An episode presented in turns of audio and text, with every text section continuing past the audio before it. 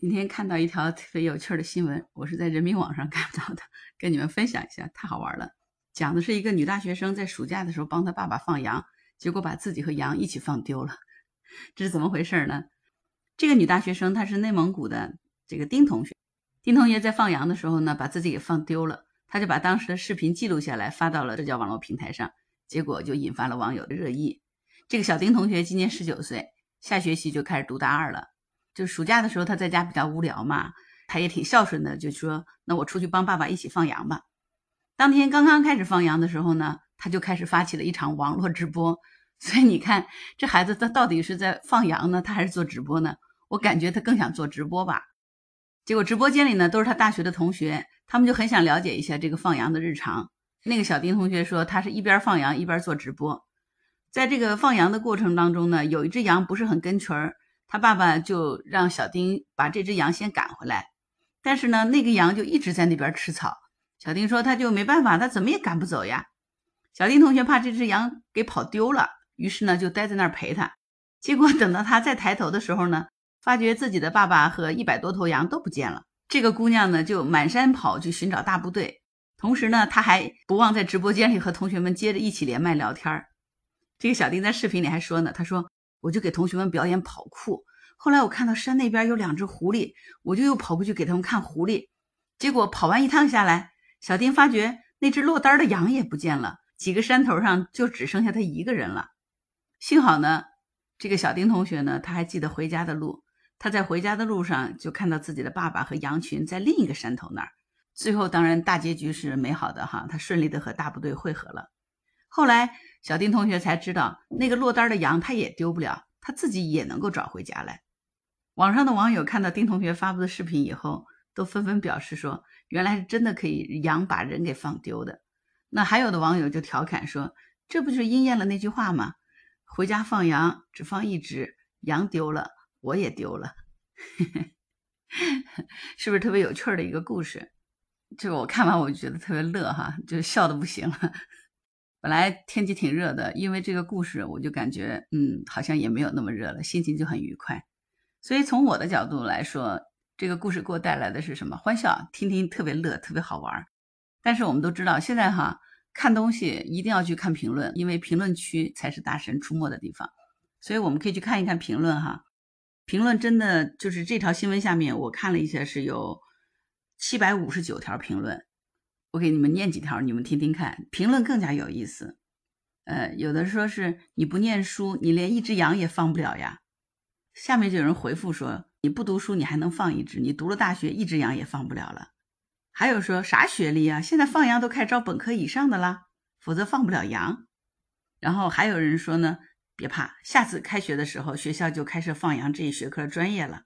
还有说，哈哈哈，你爸爸走的时候为啥不喊你？打个电话也行啊。我爸要是找不到我，肯定会通知我回家的。还有人说，你现在知道了吧？你在学校放的羊跟在家里放的羊不一样。有的人说呢，你这大学没白念，能放一只羊。再有人说，那真是应了那句话，只放一只，多了也怕你管不过来。还有一个人说，把老子笑死了。我小时候经常放牛，牛都回家了，我还在跟小伙伴打牌呢。还有的网友就说，哼，书都不好好读，羊也不会放，要你有啥用？结果下面就有一个人就跟贴回复说：“我就纳闷了，这件事跟读不读书有什么关系？这只是个偶然的事件嘛。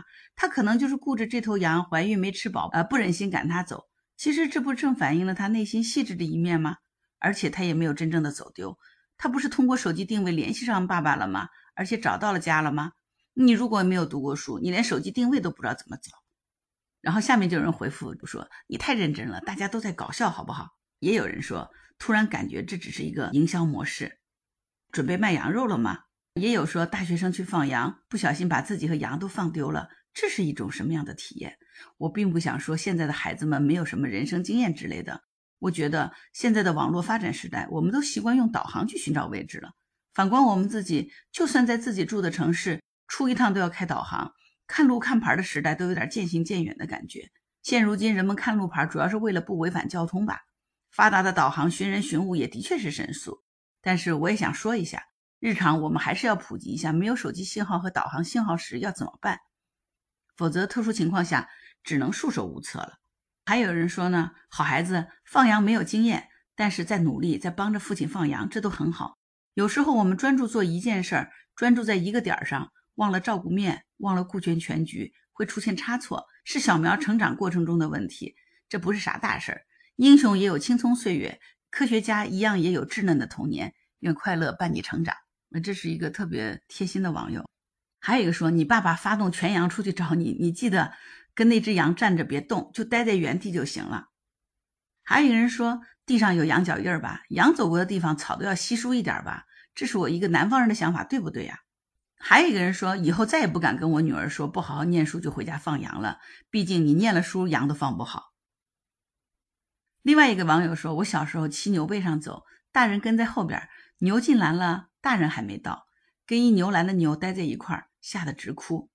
另外一个说，嗯，这又是一种营销模式，两个人一拍一合发个视频，立刻出来说明，开头一句都是大家好，我就是那个随意拍摄视频记录生活，没想到大火了。再一个说的是，靠大自然的天然标识辨别方向，毕竟不是大学生的专业课程。现在野外生存大概也就特种兵可以真正落实到生活当中去了。还有一个说完了完了，内蒙古高考考放羊这件事都瞒不住了，全国人民都知道了。然后还有一个说他爸应该挺绝望的，这娃为了不放羊，竟然假装迷路。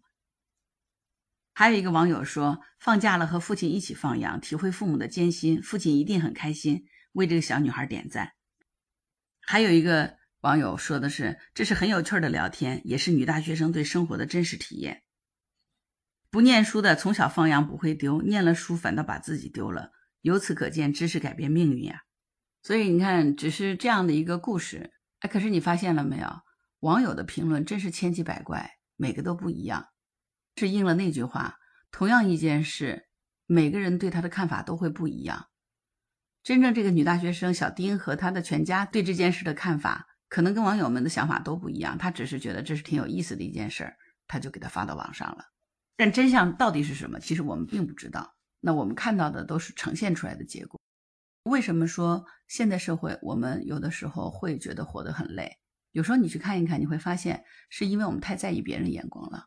是每个人的想法其实真的是不一样的。如果我们要满足所有人的眼光，那真的我们就会迷失了自我。当我们迷失自我的时候，你为了他而迷失人，知道你迷失了自我吗？到底是关注别人，还是关注自己的内心更重要？是需要别人来给自己认可更重要，还是自己坚定的知道自己做什么更重要呢？所以我们才说，内心强大的人才是真正强大的人。就像董宇辉上次在直播间里说，他刚开始做直播的时候，别人都骂他丑，他其实也觉得很抓狂，受不了。是有一天晚上，他特别郁闷，他就在北大的校园里面一圈圈的走。后面他终于想通了，他说：“我长得的确不好看。”那个网友他只是说了实话，那我为什么要为人家说的实话而生气呢？难道说他夸我长得漂亮，我就真的会漂亮吗？我长得就是丑，他只是实话实说了，我为这个而生气，那是不是我的问题？他说：“当他想通了这点以后，他就真的是放飞自我，我不用你来说，我自己自嘲我自己丑，因为我的确长得就是不好看，我都已经这样说了，你还能拿我怎样？”他是真的把这个放开了。我丑，这是改变不了的现实。但是我在做我的工作，你一直盯着我的脸，而不是管我的工作，我就可以不用在乎了。我在乎你说我丑，实际上还是我自己对我自己长得丑这件事，我是介意的。是我不能接纳我的长相就是丑。这个领悟，它是通过了被攻击之后所承受的压力转换出来。正向的方面是看到他对自我的不接纳。所以，我们有的时候为什么会在意别人的评价？有多少是因为我们对于别人评价的那个内容，可能是客观真实的一个反馈，我们不接纳而已。实话讲，那个评价我们的网友，他跟我非亲非故，他岂会是为了照顾我们的情绪而来做正向的评价呢？从另外一个意义上来说，每一个网友自我的评价都不是基于我们自己，而是基于他内在的想法，对吗？那么他的内在想法跟我们又有什么关系呢？你们说是吗？